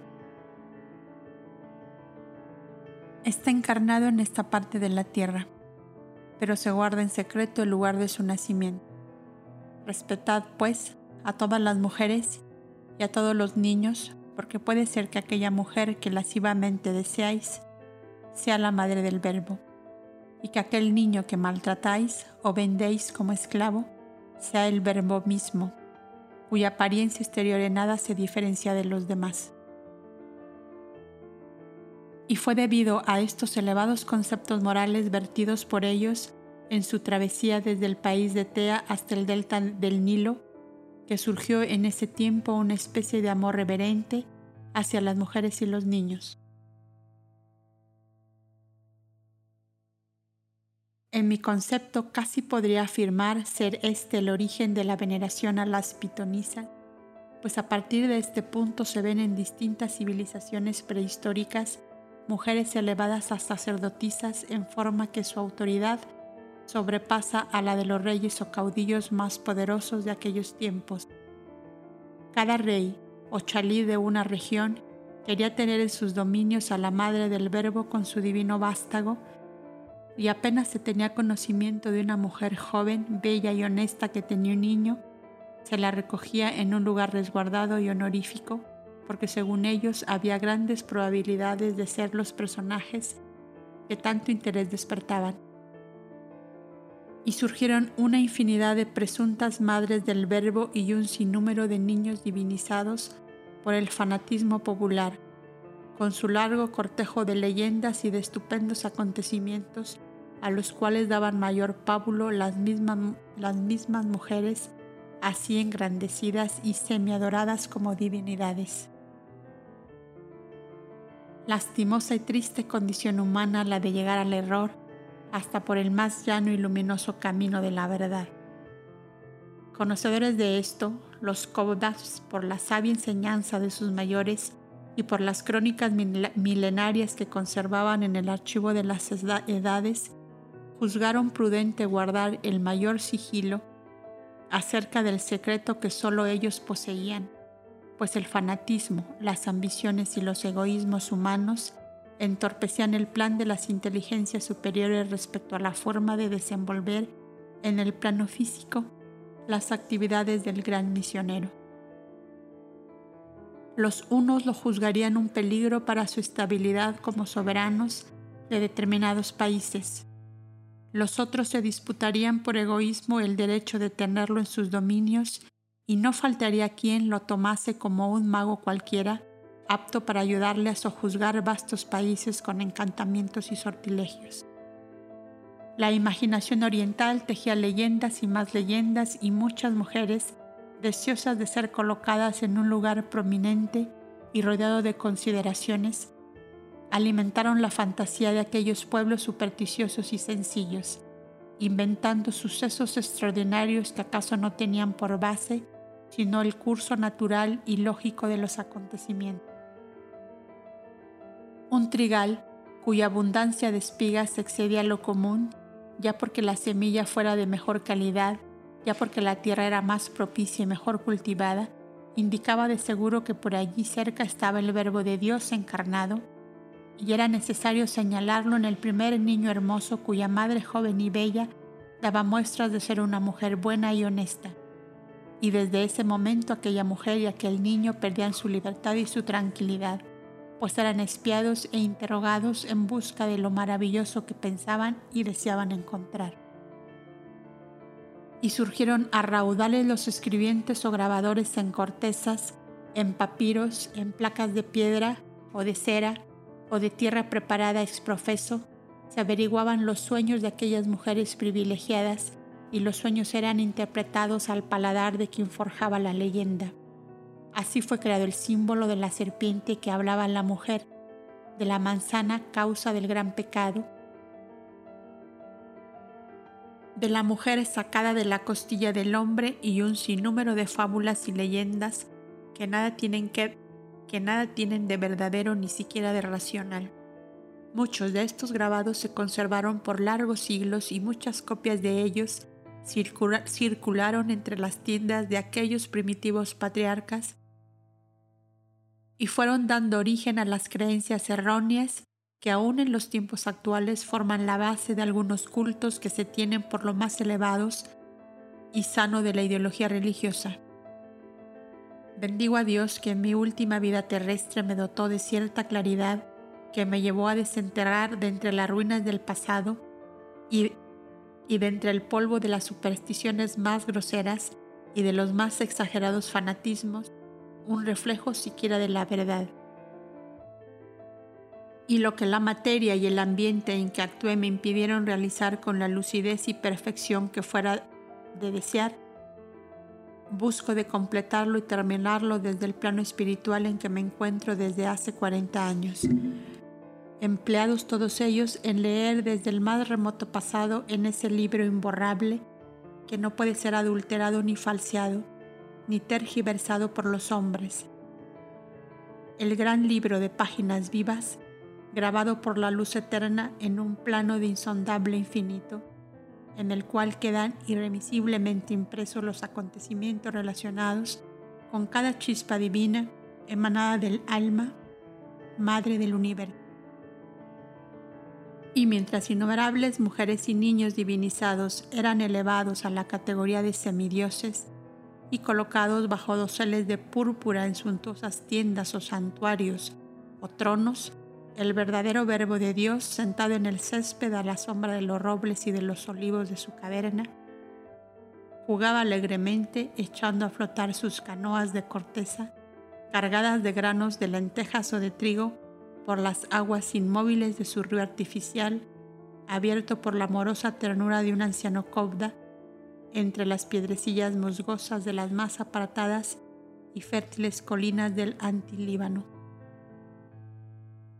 Y Adamú y Evana y los, los auténticos progenitores del Verbo de Dios pasaban sus días el uno en la labranza y la otra en las faenas domésticas, entregándose ambos en horas determinadas al cultivo de su propio espíritu, mediante la enseñanza elevada y pura de la verdad, sin fórmulas y sin ritos, sin misterios y sin dogmas, tal y como es en toda su esplendorosa belleza a la luz de la razón y de la ciencia.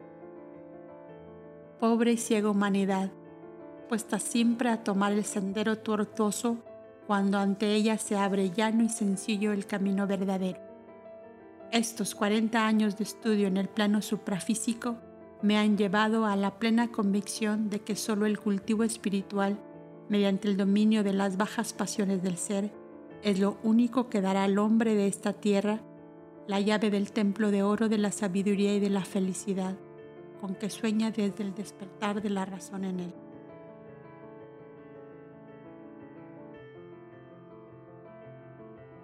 Cuando la caravana de los Cobdas hizo la última parada antes de llegar a Zoán, o sea, en pleno desierto, murió uno de sus camellos. Habían levantado sus tiendas para pasar la noche en la parte donde el desierto se une con el mar. Los Cobdas jóvenes se empeñaron en abrir una fosa en la arena para sepultar aquel noble animal que a su juicio merecía ese honor, toda vez que había cooperado en trasladar a la venerada y querida familia a su nueva morada. Un montículo de blanda y movediza arena en la orilla misma del mar les ofrecía las mayores facilidades para su objeto, y cuando abrían la fosa encontraron un cuerpo duro en el que chocaban los instrumentos de excavación, los mismos que usaban para plantar en tierra los soportes de sus tiendas. Aquel cuerpo resultó ser una fuerte caja de cuero sepultada en la arena, quién sabe desde qué tiempo, los unos esperaban encontrar en ella un tesoro escondido por piratas.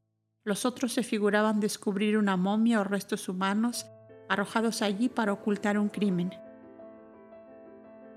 Cuando la caja fue abierta, se encontró que todos se habían equivocado en sus presentimientos, y lo que había era una cantidad de tubos de cobre con incrustaciones de plata, los cuales encerraban rollos de papiro y de tela encerada con largas inscripciones en lenguas extrañas algunos y en lengua otlanesa o atlante otros. Tubal y Boindra comenzaron a examinar aquellos grabados. Este hallazgo significa para nosotros algo más que un tesoro que una momia. Y que una momia, decía Tubal a los jóvenes cobdas, que curiosos indagaban lo que aquello podía significar. Boindra pudo leer lo escrito en lengua otlanesa puesto que era de origen atlante y del país de Otlana.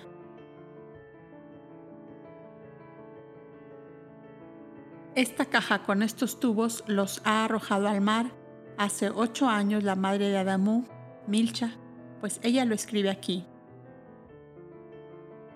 La voz sin ruido de Gaudes, el dueño de esta caverna y de esta familia de renos, me aconsejó arrojar al mar estas escrituras en un día en que soplara un fuerte viento del norte. Entrego pues a las olas del mar la historia de dos mujeres atlantes, abandonadas de los hombres, pero protegidas y amparadas por Dios. Milcha, esclava favorita de la princesa Sofía de Otlana. Y aquí aparecen, continuó diciendo Boindra, las memorias de la princesa Sofía, por las cuales sabremos todo lo que no hemos podido saber por los niños que casi no recuerdan de su primera infancia. Qué hermosa casualidad, exclamó uno de los jóvenes cobdas. ¿Cómo casualidad? preguntó Tubal. Gaudes es uno de nuestros hermanos desencarnados, que fue cobda cuatro veces y que aconsejó a Milcha arrojar esta caja al mar en un día de fuerte viento norte, para que llegase a nuestra costa del país de Ajuar. Ha tardado ocho años en el viaje, pero ha llegado. Esto es sencillamente el, resultado del trabajo de un ser consciente de lo que hace. Entonces este camello fue heroico y noble hasta para morir, pues si no hubiera sido por este incidente no se descubre la caja, observó el jovencito Agnis. Nuestra ley, dijo Boindra, tiene grabado este mensaje, este consejo.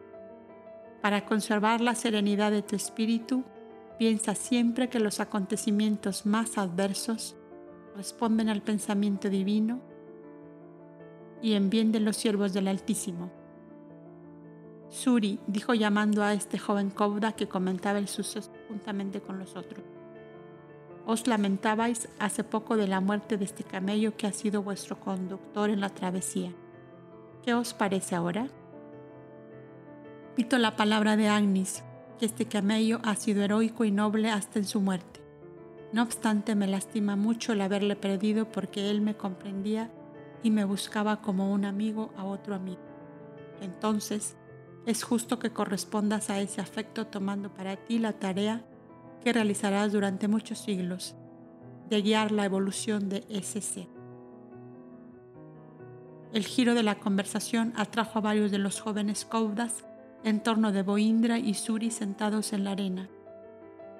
¿Y cómo puedo realizar un trabajo semejante? ¿Dónde lo buscaré ahora? preguntó el joven Kobda, no sabiendo si tomar en serio o en broma la evolución del camello. Esto nos da oportunidad para realizar un hermoso trabajo que os sirva de lección y de enseñanza íntima para cada uno de vosotros. Y Boindra pidió a Tubal que colocara sus jóvenes Kobdas en forma de construir una bóveda psíquica para ayudar a un ser inferior a desprenderse de su materia. Colocaron junto al cadáver del animal a Suri, con el saco de maíz y el cántaro de agua tal como solía hacerlo cuando daba de comer a su camello. Boindra y varios jóvenes que bajo su dirección tocaban diversos instrumentos comenzaron a preludiar como el comienzo de una tempestad. Eran los silbidos del viento desgajando árboles en la selva. Era el rumor de la hojarasca seca arrastrada por el huracán. Era el fragor del trueno y el estallido formidable del rayo estremeciendo la tierra. Mientras tanto, los cobdas, silenciosos, trabajaban con el pensamiento para despertar el espíritu inferior encadenado aún en su materia. De pronto Tubal y otros videntes percibieron el doble etéreo de la bestia levantarse del sitio mismo en que yacía su cadáver, y asustado por el fragor de la tempestad simulada, buscó amparo en Suri, que fue lo primero que percibió, y cuando éste, a indicación de Tubal, caminó alejándose del cuerpo muerto. El doble etéreo le siguió tratando de sumergir su hocico en el cántaro del agua. La tempestad ficticia fue calmándose lentamente a medida que Suri caminaba seguido siempre del cuerpo astral del camello. El cambio de la onda de armonía se puso por fin a tono de los que formaban la cadena fluídica y entonces Suri y todos los demás pudieron percibirlo claramente y al sentirse acariciar por su amo se obró el desprendimiento completo de la materia, que fue rápidamente sepultada en el mismo, en el mismo hueco de donde extrajeron el arca con los tubos de cobre. La música continuó resonando suave y profunda, como marcando el paso de una caravana en el desierto, y el cuerpo astral de la bestia caminaba junto a Suri, llevando el mismo ritmo que la melodía de Boindra. El sol se escondía en un lecho de topacios y rubíes, envolviendo en sus últimos y dorados reflejos aquella porción de cobdas silenciosos sentados en ruedas sobre la arena. Mientras los instrumentos músicos, al unísono con las rumorosas olas del mar, ejecutaban la imponente marcha de las caravanas, compuesta por Boindra la primera noche que acamparon en el desierto. Diez lunas antes al partir de Soán para el país de Tea. Y el cuerpo astral del camello caminaba al compás de la marcha, siguiendo a Suri que daba vueltas en torno a la cadena formada por los cobdas. Cuando la música terminó, desapareció el doble etéreo del camello y Boendra dijo a Suri y a sus compañeros asombrados de lo que habían visto. El trabajo está ya hecho y ese ser inferior nos deberá este adelanto en su evolución futura, y sobre todo a Suri, si él toma con decisión la tarea de ayudarle a pasar a la especie humana. ¿Y qué debo hacer para ello? preguntó el aludido. Sencillamente ofrecerte como auxiliar a las inteligencias encargadas de la preparación de los cuerpos para las almas próximas a encarnar y que ellas tomen de ti todo lo que necesiten para realizar lo dicho en lo que a este ser se refiere. ¿Y cuánto tiempo tardará en tomar materia humana a este ser inferior? preguntó uno de los jóvenes. Eso no puede calcularse con precisión, respondió Tubal, pues depende de muchas circunstancias. De una cosa podéis estar seguros, y es de que ese ser seguirá Suri, ya en una especie inferior, ya en la humana durante siglos y siglos, dijo Boindra, a quien entusiasmaba en sumo grado el significado del nombre de Cómoda extraer del fondo de todas las cosas lo más hermoso que hay en ella. Acababan de extraer de la inerte materia muerta la parte noble y buena que había en ella, la chispa viva de una inteligencia embrionaria y semi-inconsciente aún, para levantarla un escalón más en la eterna ascensión marcada por la ley universal. Un siglo después, aquella inteligencia embrionaria formó conjunción con un cerebro humano y encarnó en una tienda de beduinos, al otro lado de ese mismo desierto. Y cuando ya en edad viril fue tomado prisionero con toda su cabila, por guerreros sojaritas fue comprado como esclavo por Suri, que entonces era un rico minero de las montañas de Pamir con el nombre de Mud Ajá. Y su esclavo le salvó la vida cuando uno de sus jornaleros intentó asesinarle a traición para adueñarse de los valiosos filones de oro descubiertos por Mudaha, y en muchas de sus existencias terrestres se han encontrado unidos, a veces con lazos íntimos, en que la impetuosa vehemencia del uno ha encontrado un justo contrapeso y equilibrio en la calma pacífica del otro. Tal es, en el majestuoso desfile de los siglos, el camino que recorren las almas como chispas errantes, como llamaradas de fuego lanzadas en el infinito, que corren y vuelan y suben más lentas o más veloces, hasta llegar en los esplendores de su evolución a confundirse con la ingente llama viva de la claridad eterna de Dios. Los tubos de cobre. Tubal y Boindra supieron apreciar en todo su valor el tesoro encerrado entre los tubos de cobre que ocho años antes arrojara Milcha a la corriente del mar. En aquellas inscripciones estaban encerrados los comprobantes de las viejas memorias dictadas por las almas errantes a los cobdas de los primeros siglos. Las manifestaciones psíquicas referentes al pasado les habían revelado la historia de la humanidad de 40.000 años atrás, pero en estas inscripciones tenían la prueba material de los hechos con datos precisos y referencias exactas. Llegaron pues a Zoán y deteniéndose allí lo bastante para que Boindra se entrevistase con el Audumbla y el Consejo, dejaron allí la caravana de bestias que les habían conducido y llegaron por mar hasta Negada. La llegada de un vencedor no es festejada con mayores demostraciones de júbilo que lo fue el regreso de los cobdas que habían visitado en la cuna al verbo de Dios. Las preguntas eran interminables y las respuestas, referencias y relatos minuciosas y detalladas para que los cuadros esbozados tuvieran toda la belleza de la realidad. El encuentro providencial de los tubos de cobre fue otro motivo de inmensa satisfacción, sobre todo para los guardianes del archivo de las edades.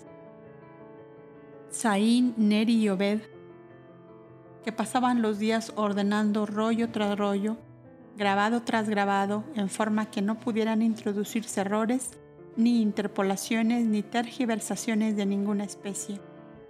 Fue designado un consejo de 40 cobdas de los más versados en las antiguas leyendas, en las antiguas lenguas conocidas entonces, para que estudiaran aquellos grabados que, por lo que Boindra y Tubal pudieron descifrar, contenían datos de 25.000 años atrás.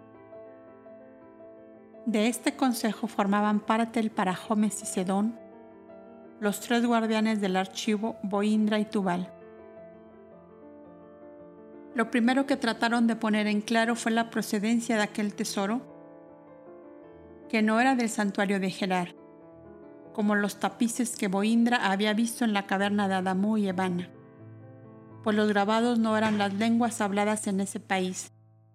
Recién después de seis lunas de pacientes estudios y revisiones, vinieron a descubrir que en las regiones de la costa noroeste y lejana del Mar Grande y en la falda de la cadena pirenaica había existido una agrupación de solitarios mucho más antiguos que los de Negadá, puesto que tenían otras formas de expresión y de lenguaje que el que sus padres fundadores les habían dado, y vinieron a este descubrimiento por la repetición de ciertos símbolos, como la antorcha, la estrella de cinco puntas y el signo crucífero, grabados de muy diversas maneras, y aún el Cordero de la Paz ya entre los brazos de un niño, ya acostado sobre un rollo escrito, ya bebiendo en una fuente o siguiendo a un joven pastor. Aquellos grabados hablaban de la gran ley de los santos reyes Anfión y Odina, del país de Orozuma, con sus diez ciudades magníficas, gobernadas por diez príncipes amigos fieles de los santos reyes, y en cada una de las cuales había existido una aula pública para explicar a los pueblos esa ley. El lema de aquella aula era justamente el significado de la palabra Kobda, o sea, del fondo de todas las cosas extraer lo más hermoso que hay en ellas. Descubrieron asimismo que a los fundadores y maestros de aquellas aulas les había sido oportunamente anunciado que las aguas cubrirían ese país a causa de conjunciones astrales relacionadas con la tierra y que todos ellos de común acuerdo y siguiendo las instrucciones recibidas iban a diseminarse a llevar la gran ley de los santos reyes hacia las partes del planeta que estaban libres del cataclismo. Los unos se trasladaban a la parte que quedaba salvo del mismo continente Atlante. Los otros se dirigían al oeste, a un hermoso país de inexploradas selvas y de grandes montañas ricas en minas de oro y plata, donde podrían levantarse pueblos prósperos y felices. La tercera fracción se dirigiría a la costa del Mar Grande, entre la Iberia y la Galia, España y Francia, en las montañas pirenaicas en cuyas cavernas se refugiarían hasta conseguir establecerse debidamente. Los que permanecieron en el este de Atlántida hasta su último y definitivo sumergimiento fueron los que recibieron la enseñanza de Antulio, ese nuevo reflejo del amor eterno hacia la humanidad los mismos que huyendo de la catástrofe final fueron a establecerse en las mesetas montañosas del Ática. Los otros, los portadores de la gran ley de los santos reyes, varios milenios antes la habían llevado hacia aquellas selvas y montañas inexploradas, Perú, Centroamérica y México de la actualidad, y hacia la costa del Mar Grande entre las montañas también inexploradas de los Pirineos europeos, entre cuyos cerros gigantescos eternamente cubiertos de nieve habían levantado su santuario consagrado a la verdad, llevando todos el mismo lema, extraer del fondo de todas las cosas lo más hermoso que hay en ellas, y el mismo símbolo, el cordero dormido sobre una cruz o sobre un rollo o placa escrita, o entre los brazos de un niño o siguiendo a un joven pastor. He aquí, dijo por fin Cicedón, que nosotros nos creíamos los únicos cobdas y acabamos de descubrir que no somos más que una ramificación del vastísimo y viejo plantel sembrado por el Verbo de Dios desde sus más lejanas y remotas visitas de encarnado a la humanidad. Mirad este grabado en vuestra propia lengua y con nuestros lemas y símbolos en que el autor, un cobda salido de esta misma casa en la misión de costumbre, a comprar esclavos, declara haber estado en esas cavernas de los Pirineos, donde ha descubierto ocultos en cofres de piedra estos escritos. Esta firma, Nagai, pertenece a nuestro cobda que salió de aquí cuando yo estaba en el periodo de prueba hace 37 años y jamás volvió. Supimos por manifestación de su propio espíritu que se había librado de su materia y que algún día recibiríamos su mensaje final. Acaba pues de cumplirnos su palabra y darnos de la manera más clara el enlace de nuestra magna historia, toda vez que ahora podemos comprobar que nuestra institución no data solamente de 1200 años atrás, sino que nuestros orígenes como poseedores de la gran ley viene desde la viejísima Lemuria, donde el Verbo de Dios estuvo encarnado con el nombre de Numú y fue pastor de ganados hace 25 mil años más o menos. Los 40 copdas llenaban rollos y más rollos con las traducciones que, figura por figura, signo por signo, iban descifrando cada cual por las lenguas que dominaba hasta llegar a la hermosa conclusión que tenían a la vista. por los datos que Boindra había recogido, analizando todas las cosas que de los piratas cretenses se conservaban en poder de Adamú y Evana, pudieron descubrir que estos tubos de cobre, encontrados en una caverna de los Pirineos por el Cobda Nagai, habían sido llevados al santuario de Gerar por algunos navegantes que acaso encontraron al Cobda muerto o que tuvieron trato con él, pues se desprendía esto claramente de una inscripción en lengua musuriana o del país de Musur, después Galar, que decía, un moribundo solitario en las cavernas del otro lado del mar grande me entregó con juramento de conservar en lugar sagrado estas escrituras y las que están hechas en láminas de madera y cuernos de rengífero. Abidán, navegante del mar grande, mercader de Gerar. Qué poco sabemos los hombres de hoy del lejano pasado, exclamó Tubal creíamos estar en poder de la única civilización después de desaparecida Atlántida. Y de estos pocos grabados resulta la evidencia que en toda la cadena pirenaica y en otro lejano continente de selvas y montañas inexploradas hubo viejas y grandiosas civilizaciones donde los seguidores del Verbo de Dios encarnado sembraron la gran ley como nosotros la sembramos ahora. Paso a la majestad de la ley de la evolución humana, decía a su vez Obed entusiasmado al ver que en el archivo de las edades no había engaños ni fabulosas leyendas, sino historias reales de siglos vividos y sufridos por porciones de humanidad que florecieron en comarcas entonces desiertas y sumidas en un silencio de muerte. Paso a la majestad de la ley de la evolución humana, digo yo también, que dicto estas páginas mientras voy contemplando con la indecible satisfacción del que resuelve viejas dudas y cavilaciones a leer en el gran libro de la luz eterna la historia milenaria de la divina sabiduría, abriéndose paso entre las tinieblas de la ignorancia de los hombres.